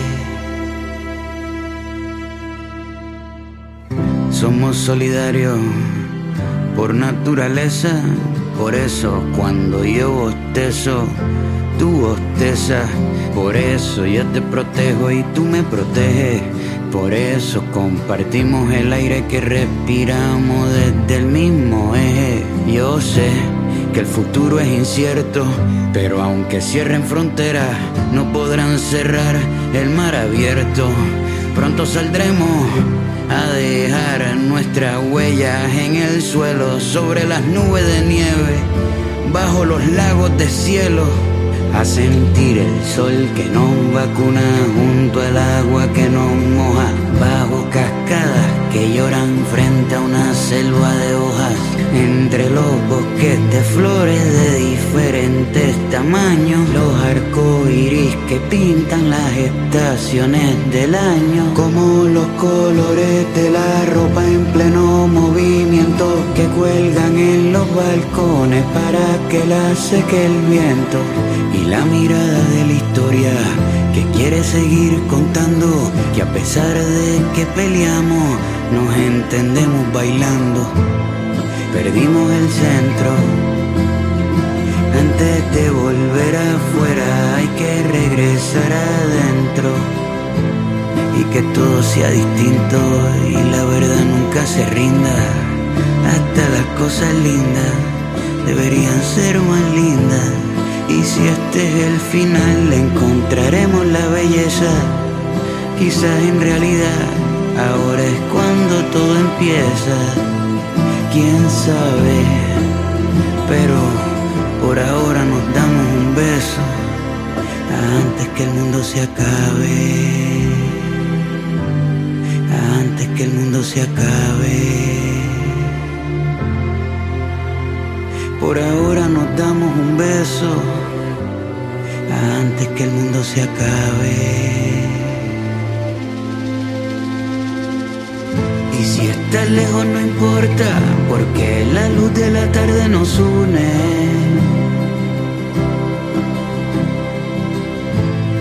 De cerca o de lejos, tú me subes el sistema inmune. Y si la luna se queda sin noche y las mañanas se quedan sin aves. Mejor, por ahora se acabe.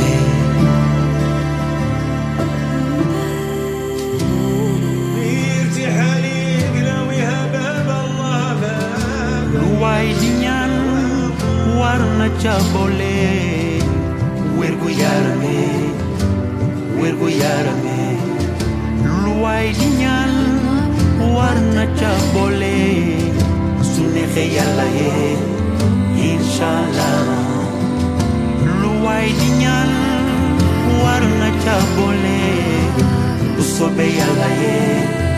inshallah. Baul dara baul dara baul dara dara dara dara. Yaga